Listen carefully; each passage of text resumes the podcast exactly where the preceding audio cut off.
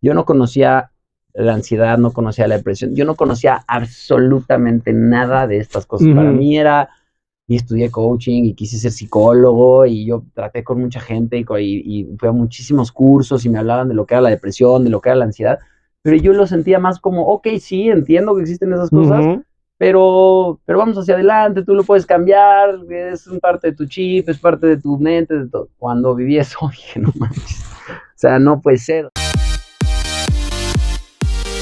Bienvenidos a Red 3 Digital. Yo soy Iriquín y les doy la bienvenida a un programa especial con Julio Vallado, quien nos acompaña en esta ocasión para platicarnos sobre el estreno del Maleficio, donde formará parte del gran elenco que este 13 de noviembre arranca la novela. Así que conoceremos qué tanto comparte con este personaje que nos estará platicando y también muchas otras sorpresas aquí en esta entrevista. Así que con esto comenzamos aquí en Radio 3 Digital. Julio, muchas gracias por estar en Radio 3 Digital. Yo sé que eres parte de la familia porque ya tuviste programa aquí en, en la estación. Entonces, pues bienvenido de nuevo aquí a Radio 13. Muchas gracias, Eric. Este, contento de estar aquí de vuelta. Veo todo muy renovado, fue hace muchos años, pero, pero muy contento. Muchas gracias. Así es, y pues vamos a hablar de un proyecto que se llama El Maleficio, que justo este año cumplió 40 años, pero regresa. Así es. Eh, sí, es un, no había nacido, obviamente, pero es, puedo decir que es un clásico de la televisión eh, mexicana, de las telenovelas. Es como el primer proyecto que hay de terror suspenso en, en televisión abierta.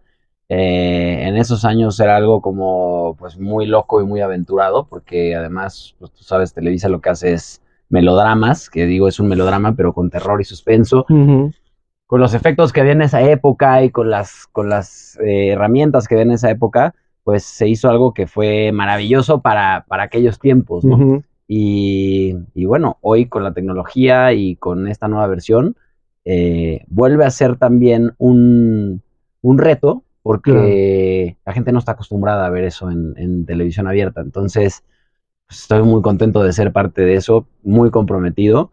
Creo que es una gran oportunidad y es volver a, no es volver a contar una historia porque es, es diferente, pero es contar esa historia con elementos de hoy en día y, y bueno, pues ahí estamos en el... Claro, justo eh, eh, ahí en la parte en la que quiero comenzar es, actualmente y 40 años después, pues también la historia de la televisión y de las novelas cambia. Ah, hoy en día existen las teleseries, las novelas seriadas, en este, o las series como tal. Claro. En este caso, ¿qué formato va a traer esta historia? Mira, esta, y eso es algo curioso que dices, Televisa pasó por un momento cuando vinieron todas las plataformas de empezar a buscar hasta narcoseries, ¿no? Y empezaron a meterle como temas del narco y temas más de, eh, de series, telenovelas, tal. Lo que hizo Televisa ahora que ha, ha tenido un buen acierto y que a mí me parece bien, porque creo que al final las audiencias se empezaron como a ir que, en sus nichos, ¿no? Lo que le gusta a la gente y lo que sabe Televisa que hoy que le gusta y que ha funcionado es el melodrama, ¿no? Entonces, eh, esto es un melodrama. Nos lo dejaron muy claro desde el día uno, el productor, el señor José Alberto Castro, que lo adoro, es, la tercera, es el tercer proyecto que hago con él. eh, y nos dijo, acuérdense que esto es una telenovela, que es melodrama, que son 160 capítulos. Ese, no se olviden de ese formato, no nos olvidemos de esto. Vamos a la pantalla chica, vamos a hacer lo que Televisa sabe hacer. No nos vamos a, a querer a poner ahorita a inventar otras cosas, ni otros formatos, ni nada. Vamos a ir a algo clásico, lo vamos a abordar desde ese lugar y vamos a hacer una telenovela, vamos a hacer un melodrama. Sin embargo, es la telenovela mejor escrita que he tenido en mis manos, te lo juro, y no es porque yo esté en ella. Eh, yo cuando me preparé para el personaje mucho antes, fue un, fue un proceso largo para, para la preparación. Me empecé a preparar antes de que me dijeran ya 100% eres tú, porque yo dije, si no, no va a dar tiempo de lo complejo que, que- que era mi personaje y la historia como tal. Entonces, es en, digamos que en un tono melodramático tal vez, pero unos personajes muy complejos, una historia muy compleja, eh, muy profunda, que no se queda en lo encimita, que tiene esta parte también oscura, que toca temas eh, fuertes también, eh, eh, sociales, de, es, es- es más complejo que una, que una telenovela eh, simple. Entonces, para ir, ir rápido a esa, a, esa, a esa respuesta, es un melodrama, es una telenovela, pero compleja. Claro. Muy compleja. Y que al final del día también, digo, viendo los adelantos, pues han cuidado todo, desde la iluminación, eh, los aspectos de las locaciones, que afortunadamente ya en, en, la actualidad ya hay más locaciones y ya no se graba tanto en foro, que eso también le da un ambiente completamente diferente.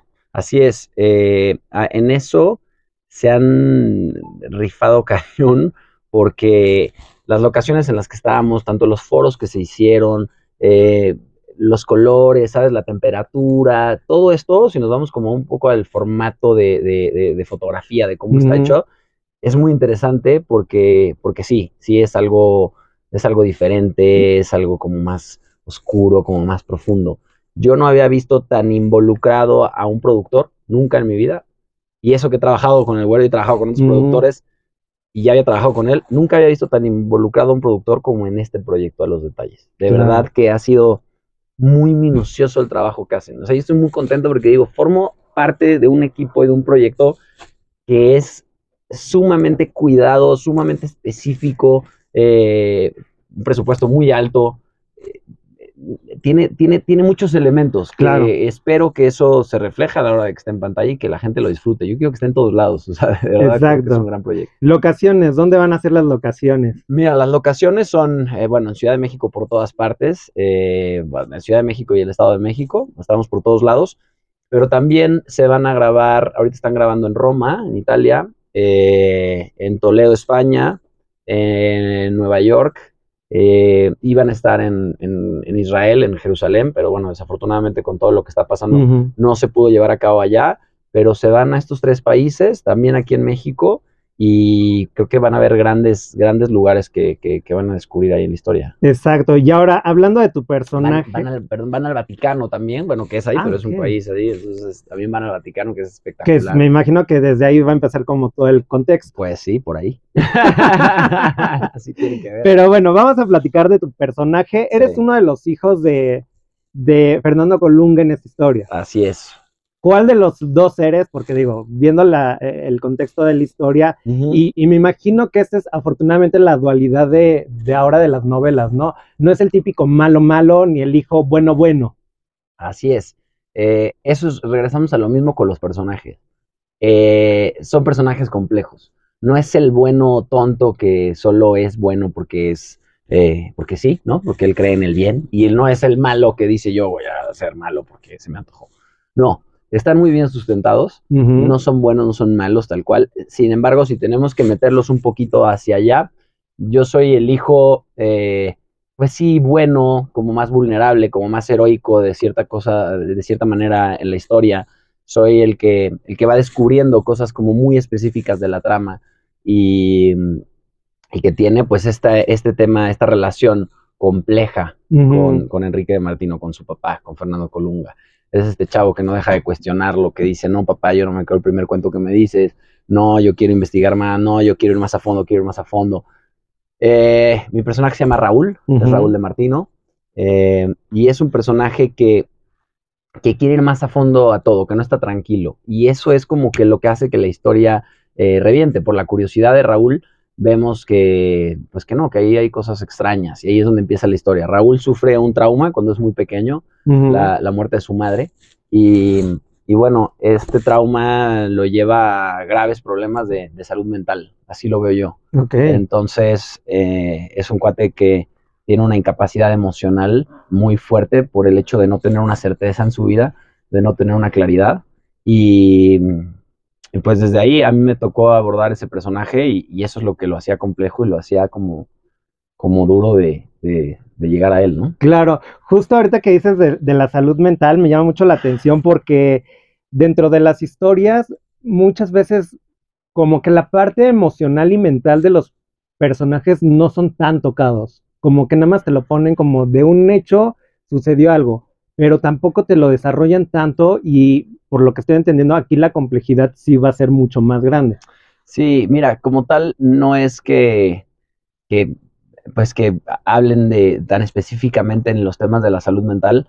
Sin embargo, bueno, sí, sí pasa él por un proceso y lo vemos lidiar con, con estos problemas de, de ansiedad, de, de, pánico, de este, pues nada, de buscar ayuda, de psiquiatra, de no saber qué, de, de ser un chavo retraído, de ser un chavo inseguro en muchas cosas, y, y en él está esta búsqueda y está este descubrimiento que cuando, bueno, cuando avanza la historia va, va como desenmarañando y se va conociendo a sí mismo para tener un. Un, pues un cambio, un proceso en su, en, en su salud mental y en, en todo lo que le Y en pasa. su personalidad. Así es. en. Exacto. En esta parte la historia y la novela, mm, ¿sí va a ser tal cual la historia o va a ser lo que ha pasado con las últimas novelas que han retomado Televisa como La usurpadora? Este, por ahí también hay otra novela que casi me acaba de ir la- la- el nombre, pero que, este, pe- pero que justo cambiaron todos los personajes y la historia ya no se basa como en lo que se vio anteriormente. Así es, no.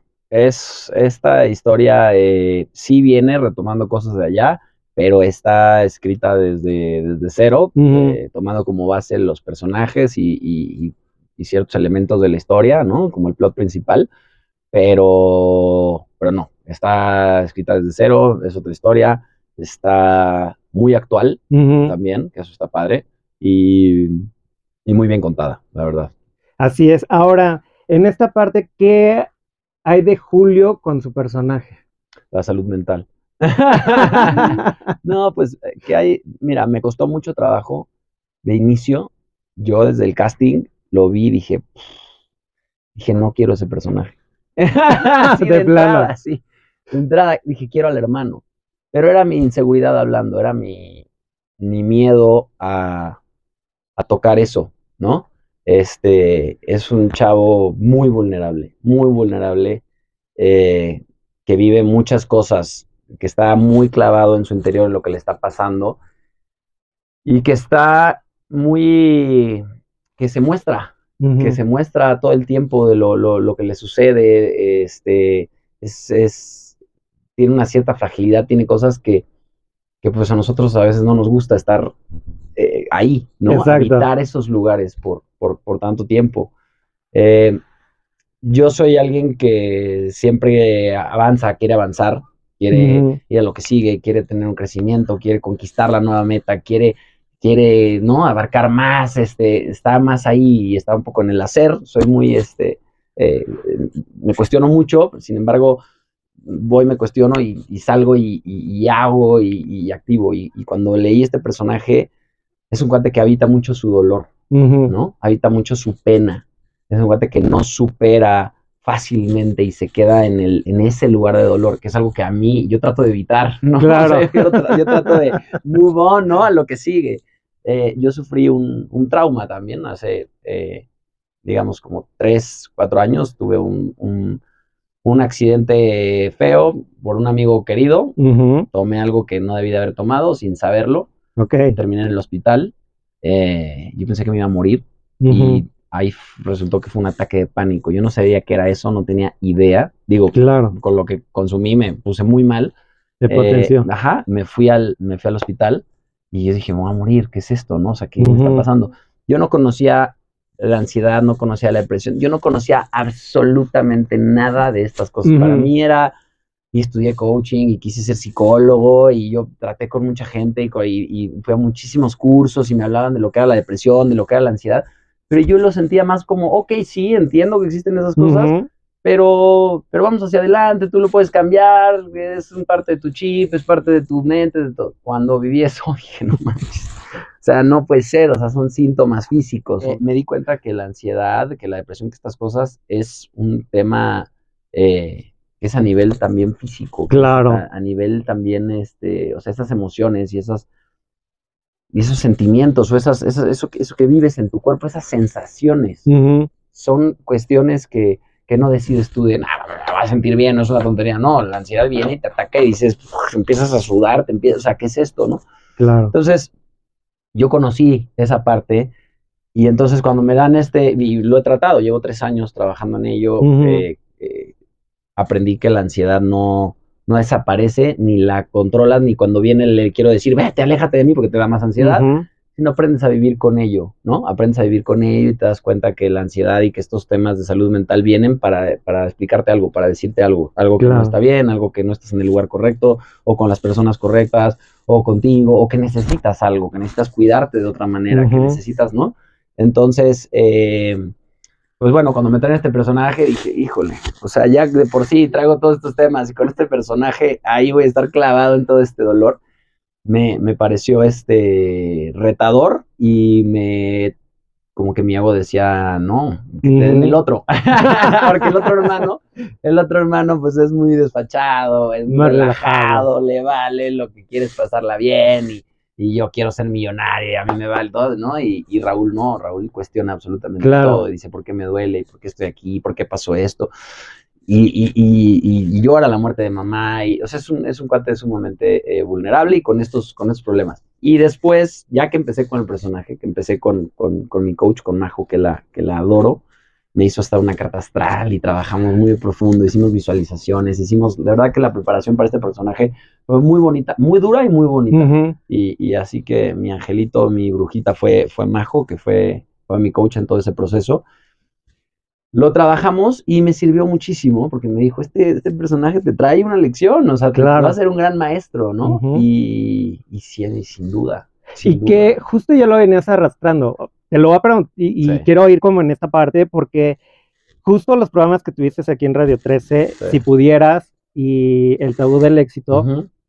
pues hablan mucho de esto, Sí, de la parte de la psicología sí, como el... y también el, el si pudiera, que pues también de la práctica a la teoría, pues siempre hay una diferencia muy grande. Sí, Pero ya cuando vives esta parte de la ansiedad, sí, sí.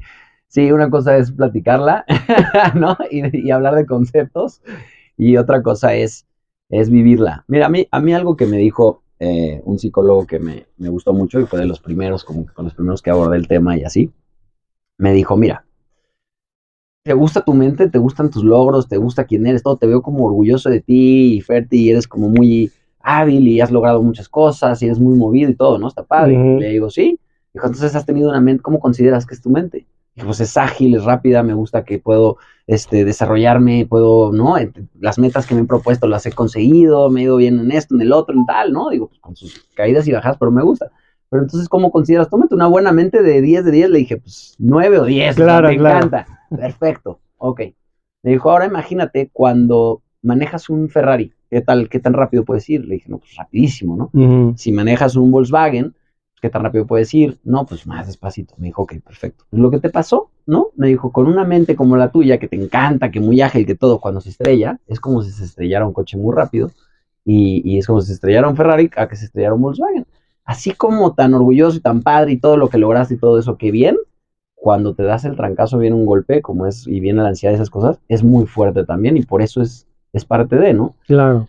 Me lo cuestioné y dije, ok, claro, siempre he sido tan y de cuestionar y pensar y esto, que cuando lo que pensé que tenía controlado, que después me di cuenta que el control es la fantasía más grande que, que existe, este, eh, pues se torna, entre comillas, en mi contra y me empieza a hablar mal y me empieza a meter miedos y a meter cosas y te va a pasar esto y te va a llevar la fregada y te, te vas a morir y te tal y se, te empiezan a dormir los brazos y en la noche te despiertas sudado y te empieza a dar miedo salir porque dices me va a dar un ataque en la calle o en una cita cuando yo nunca me he mostrado así, nunca me ha pasado esto, toda la gente me ha visto y me ha dicho qué padre tu vida, qué feliz te ves, qué bien, que todo.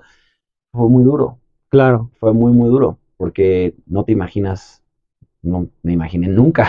claro. No, y aparte siempre piensan que la ansiedad, la depresión, el pánico viene mucho de las partes malas, Sí. pero también de las partes del éxito, Sí. de los triunfos, Sí. de lograr las, los objetivos que tienes claros en la vida, también te los genera. Totalmente, totalmente. Mira, y ahí es otra cosa que me decía, me decía también Majo. Todos queremos ser el número uno, ¿no? Todos quieren ser el protagonista, todos quieren ser, pero nadie, no todos, están dispuestos al precio a pagar. Y, y eso es muy cierto.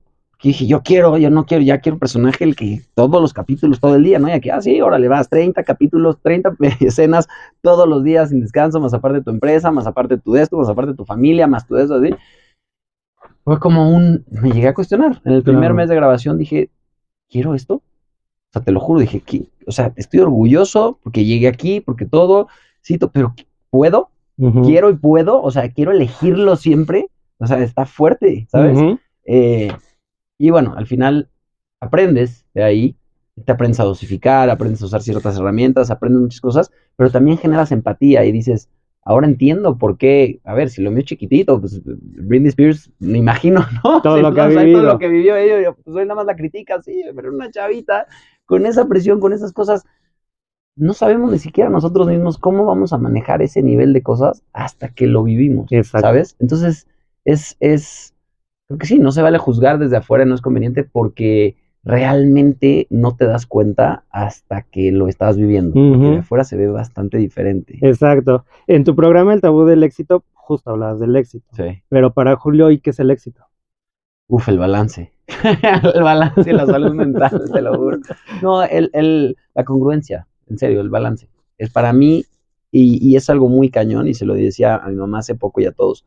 Julio antes buscaba emociones fuertes todo el tiempo, ¿no? Y eh, me acuerdo con una coach trabajaba, me decía, bueno, pues sí, pues vete a las carreras porque estás diseñado como para vivir eso y los deportes extremos y te gusta la adrenalina y el teatro y todo y así, y, y o salir con alguien y, ay, que sientes el amor de salir con alguien. Hoy, lo que más disfruto en mi vida es mi café de la mañana, mi meditación, una caminata con mis perros los domingos, con mi pareja o solo. No busco esas emociones fuertes. Vendrán, me gustan, qué padre. No las estoy buscando. Antes era, Claro. ¿qué hago? ¿En qué me meto para vivir esto? Hoy te lo juro que lo que más valoro es la paz. Ese sentido de tranquilidad que antes lo veía como que flojera, una vida así. No, no es así. La tranquilidad, eh, valórenla. Claro, de claro. verdad, hay que valorarla. La tranquilidad es algo que pocas veces se, se- se puede mantener por el tiempo y que es algo que, que es muy sano y que hoy te lo juro, un día que yo amanezca sin ansiedad, sin una agenda súper apretada que me tenga pensando en qué es lo que sigue, o qué cuentas voy a pagar, o qué voy a hacer, o qué negocio, o qué tal, y que, que pueda estar tranquilo en mi casa, eh, o con alguien que quiero, o con una buena plática, o, o, o yendo al gimnasio, lo que sea, en el coche, pero con, con un sentimiento de paz y tranquilidad, eso para mí es el éxito. Y que de todo esto también se habla de la soledad y mucho tiene que ver que de lo que me eh, comentas es que como seres humanos también debemos de aprender a estar solos Sí. sí. y es lo que menos sabemos hacer y lo que menos hacemos. Sí. Eh, sí. Y, y- y es curioso porque dicen que mientras más pasa el tiempo, más solo vas a estar. Y sí es cierto, ¿no? O sea, cuando eres niño, estás con tus papás, estás con tus amigos todo el tiempo. conforme pasa el tiempo, cada vez estás más solo. Y creo que la soledad hay que aprovecharla para cuestionarnos, no para evadir, ¿sabes? Para saber cómo podemos conseguir estar estando con nosotros y, ta- y también valorarla. Eh, yo sí creo que he sido bastante apegado en, en mu- muchas cosas. En- el tener muchos negocios, el tener eh, mucha gente, el- o sea, siempre he querido como tener un núcleo, ¿no? O sea, hoy, hoy, hoy tengo, eh, bueno, distintos negocios y tengo un club de pádel y, y el hotel, el restaurante y tal, y, y- y es muy fácil perderse en un, pues voy ahí y me va a llegar la administradora, el gerente, me va a preguntar, me va ya no te sientes, ya te sientes que estás produciendo, te sientes que no estás solo, pero al final cuando estás en tu casa, que llego aquí, que es tu casa. Eric, cuando llego a mi casa, este, y, y estoy solo, que no esté pareja o lo que sea, y así, ese momentito de silencio, ¿sabes? Ahí, es cuando digo, ¿cómo me siento con lo que estoy haciendo? ¿Cómo, cómo, no? O sea, estoy a gusto, ¿quién soy? ¿Qué pasa si quito todo lo demás y yo nada más estuviera, tuviera esto, mi espacio y, y estar conmigo? Me siento a gusto, estoy feliz conmigo, me siento orgulloso y, y eso me ha servido a, a cuidar mi alimentación, a bloquear mil cuentas de Instagram, te lo juro, me he vuelto de dormirme más temprano, de tomarme mi magnesio en la noche para dormir más, valoro el sueño como nunca. Ujú. O sea, yo me cuesta mucho, sale el sol y abro los ojos. Eh, cuido mi sueño, cuido mi alimentación, cuido, porque me cuido a mí. No lo hago como un, voy a buscar en Instagram, ¿qué son los, las cosas para sentirte bien? O para no envejecer, o para no, no, no, no. Es en esa soledad, en ese momento de estar contigo, te das cuenta. O sea, yo antes podía comer lo que sea. Hoy me doy cuenta que no me puedo comer unos chilaquiles con salsa verde en la mañana porque me voy a dar con acidez o con lo que sea. Entonces te vas, te vas conociendo, te vas conociendo. Pero lo, importante es escucharte. Porque el problema es que a todos nos van a pasar cosas, todo cambia, ¿no? Y lo que te cae bien hoy no te cae bien mañana, o lo que te cae bien mañana no era lo de hoy. Pero en esa, en esa como soledad, en ese momento, creo que eh, para estar bien en ese momento de soledad, eh, ese momento de estar contigo, que vamos a dejar de llamarle soledad, ese momento de, compartir contigo, para poder estar bien ahí, tienes que estar en balance. Y eso solo lo logras escuchándote y para poderte escuchar necesitas no tener ruido, no tener gente cerca, la tele, todos los distractores que queremos tener para no escucharnos. Claro. ¿Qué se dice Julio? Cinco cosas que se dice Julio para estar en paz. Eh, ¿Estás a salvo? Eh, eso me lo digo mucho, estás a salvo, porque para la ansiedad es algo que, estás, ¿sabes? Estás a salvo, estás sano. Eh, tú puedes. Más que tú puedes es confía. Me digo mucho también, confía, confía en ti. O sea, siempre confía, confía en ti. Em, ¿Y qué más? Yo creo que también me recuerdo que tengo mucha gente que me ama, ¿no? Eso me da mucho, como que cobijo. Claro. Sí. Justo te lo pregunto porque hablando ahorita de todas las cosas que haces, aparte de ser actor, aparte de la parte empresarial, pues hay un detonante que muchas veces no le tomamos mucha atención y es la adrenalina. Sí. sí, a ver, eh, yo me considero, me consideraba, ya me estoy quitando esa etiqueta, como, como adicto a la adrenalina. Sí. Eh, y esa como ganas de vivir como un poco al límite. Eh, pensé que nunca se me, iba a quitar, ¿eh?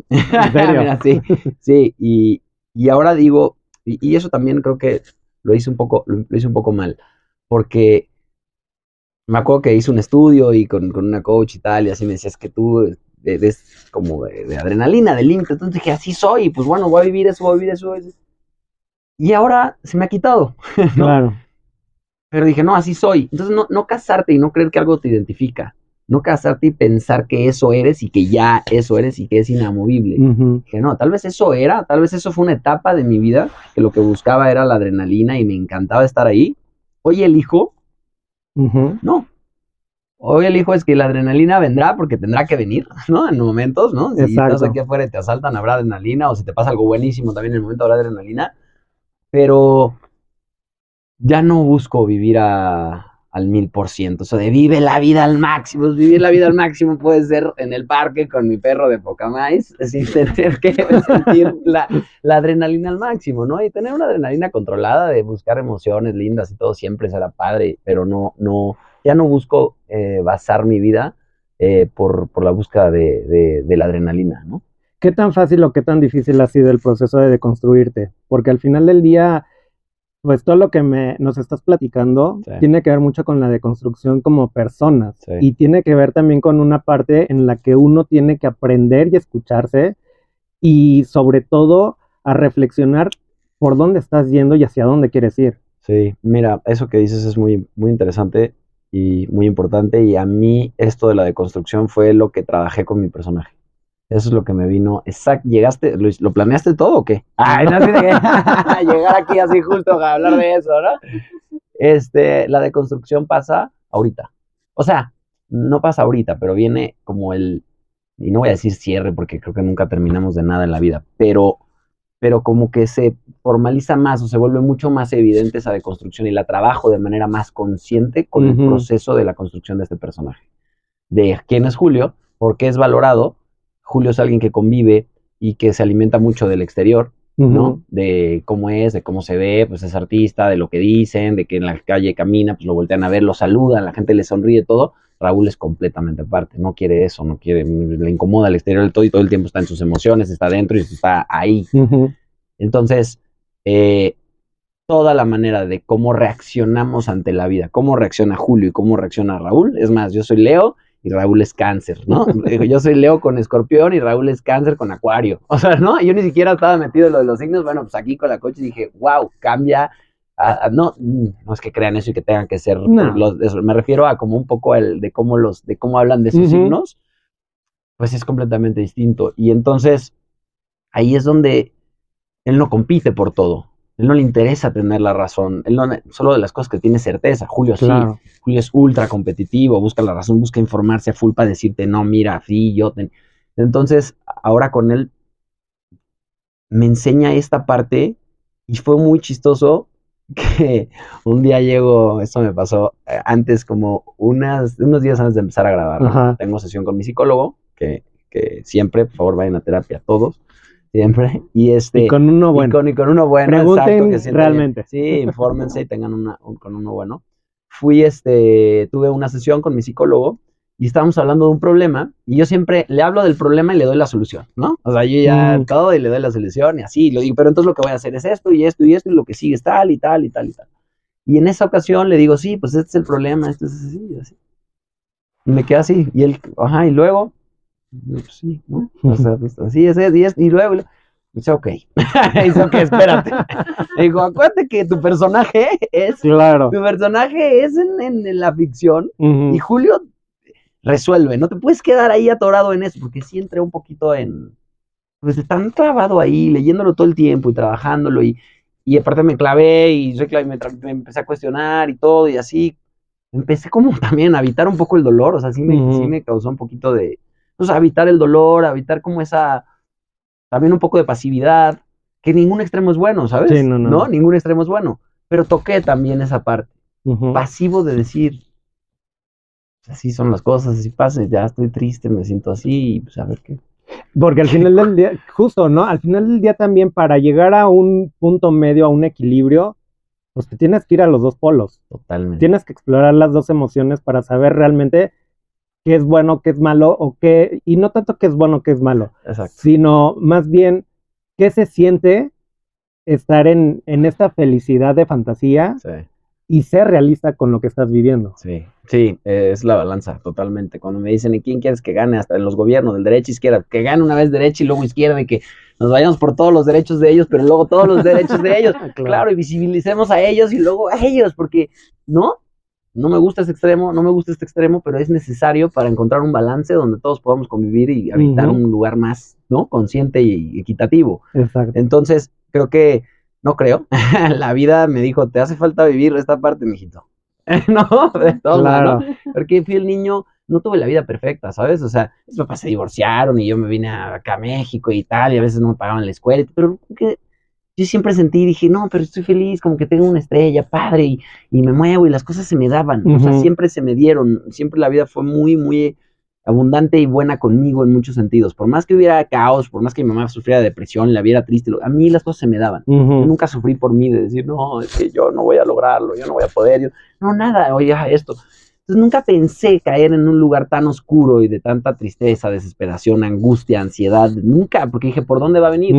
Pues la vida me dijo, te hace falta conocer eso. Exacto. Y es, ha sido el más grande maestro, porque de verdad que de leerlo a un libro a vivirlo, o sea, a ver, no se lo deseo. Sí, no, no, no. No, digo que váyanse todos a, a, experimentar. eso, no, no, no, sí, no, no, no, ese consejo no. Pero, pero, pero me tocó, me tocaba, tenía que ser, y, y el amigo por el que me pasó el accidente y todo, sus esposas me piden disculpas, entonces le digo, mira, me has hecho vivir lo más duro que me ha pasado en la vida, ¿no? O sea, no te imaginas, o sea, no se imagina lo que causó, fue un parteaguas en mi vida.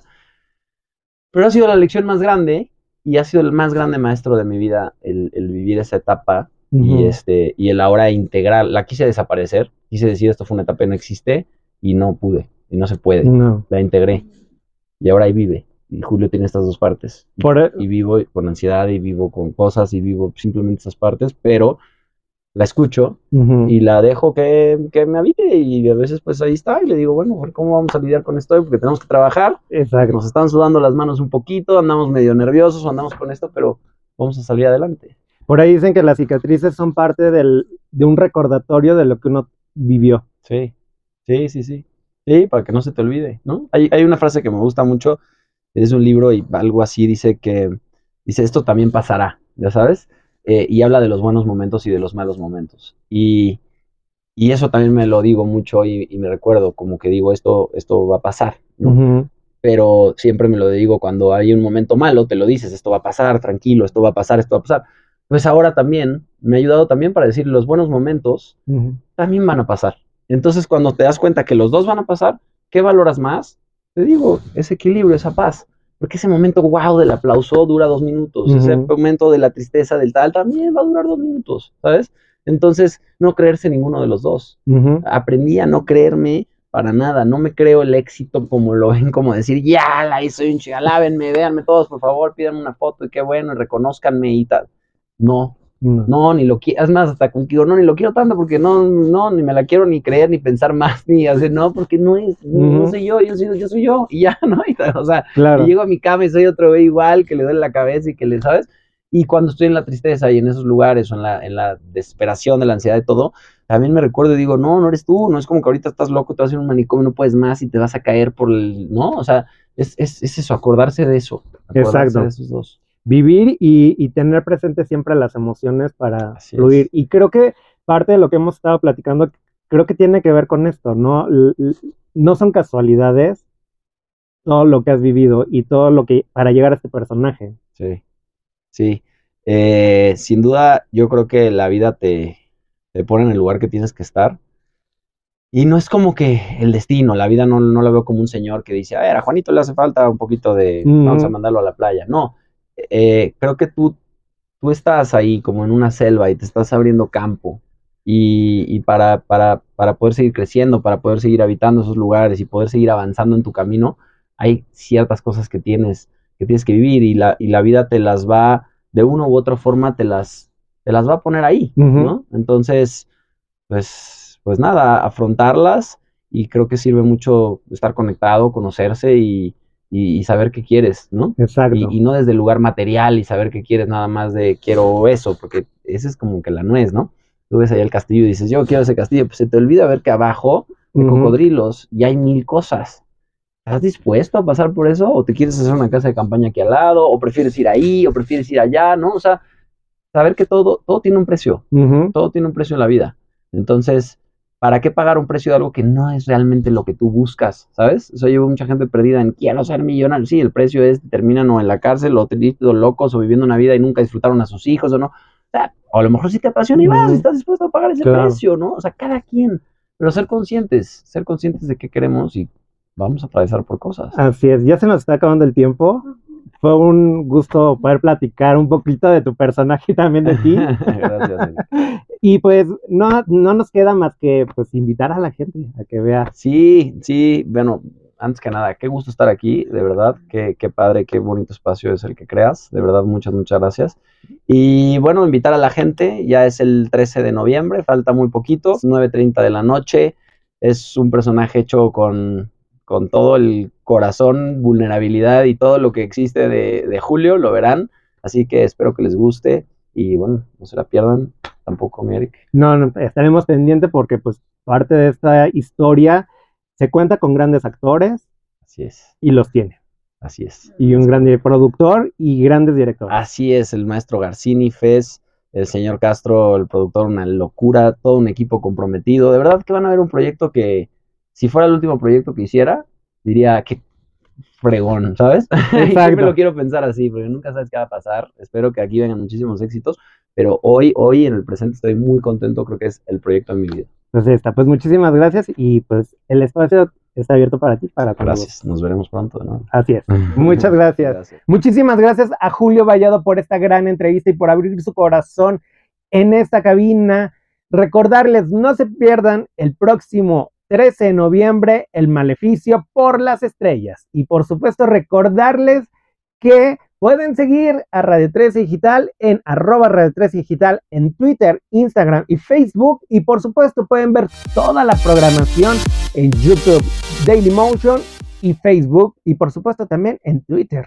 Pueden ahí ver el programa completo de este y muchos otros más. Y además tenemos el podcast Síguenos en Spotify, Deezer, Apple Music y Amazon Music. Búscanos como Radio 13 Digital. Yo soy Eric y nos vemos hasta la próxima.